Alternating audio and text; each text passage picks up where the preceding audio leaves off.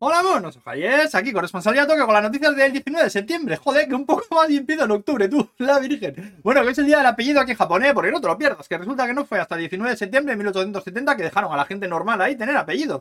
Que no podían tener apellido por ley, pues no resulta que solo los samuráis podían, joder. Bueno, que si venís a Japón, que sepáis que aquí el segundo apellido lo único que os va a dar son mil millones de problemas, ¿eh? Así que allá donde lo registréis, no lo pongáis, que esto, vamos, como si no lo tuvierais, ¿eh? Que esto es especialmente jodido en bancos que no acaban de entender la movida y os montan unos pollos de la hostia, ¿eh? Síganme por cierto, para más japonsejos, ¿eh? Bueno, vamos al lío, estoy desentrenado, a ver si me acuerdo cómo se hacía esto, ¿eh? Bueno, terremotos y eso, ¿no? Sí, bueno, va. Eh, bueno, que ayer uno de magnitud 5,5 en la escala japonesa Nibate, Miyagi, Fukushima y otro de 6,4 en Miyakojima, en Okinawa, ¿eh? Que no pasó nada. Ya sabéis, el onigiri nuestro de cada día, ¿eh? Luego también que sepáis que están ya vertiendo las aguas tratadas de Fukushima al mar, seguro que lo sabéis. Y entre otras cosas, la importación de productos del mar japoneses ha bajado un 67% en China, ¿eh? Que no se fían un pelo ahí, ¿eh? Por lo que he leído por ahí, en Corea están igual. Buah.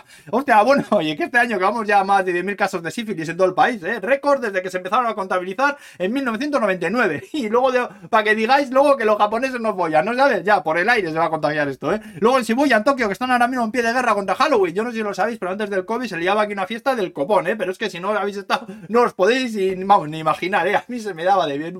Bueno, pues después de la que se lió en Seúl, donde murieron más de 150 personas por la avalancha de gente, en Shibuya creen que puede pasar algo parecido, ¿eh? Y bueno, están intentando ahí por todos los medios, pues que no se vaya allí. La verdad es que las calles que hay son más bien estrechas, ahí, para todo el Cristo de gente que se junta, bah, no le falta razón, ¿eh? Dicen que van a poner más de 100 policías, han pedido a las tiendas que no vendan alcohol ese fin de semana. Bueno, ya veremos lo que pasa. ¿eh? Luego también tenéis que saber que una empresa dice que ha conseguido crear biometano líquido de los excrementos de las vacas. Que el biometano este se usa como combustible para cohetes espaciales, que están ahí ya haciendo pruebas y todo con la empresa Interstellar Technologies ahí, que fabrica cohetes en Hokkaido, que ya casi lo tienen, dicen, ¿eh? Y luego para acabar contaros lo de los cup noodles, ¿sabes? Los cancarros estos, que te vienen con fideos y polvicos, que les echas agua caliente y es un bol de noodles, ¿sabes? Con sabores, que por cierto, que sepáis que son malísimos para la salud, ¿eh? Que es todo sal y colorante y mierdas. Bueno, pues han sacado unos con cafeína, arginina y no sé qué mierdas más al estilo de las bebidas energéticas. Lo han llamado Cup Noodle Gaming y dicen que es la comida perfecta para los que juegan al ordenador y consolas y tal y que les da, que les da nutrientes a la vez que te despiertan. Madre mía, la guarradaca, tú. Tenemos a los chavales desquidiados con esta mierda, totalmente desquidiados. Y bueno, pues aquí nos vamos a quedar ya, que vaya bien el martes. Agur, pues.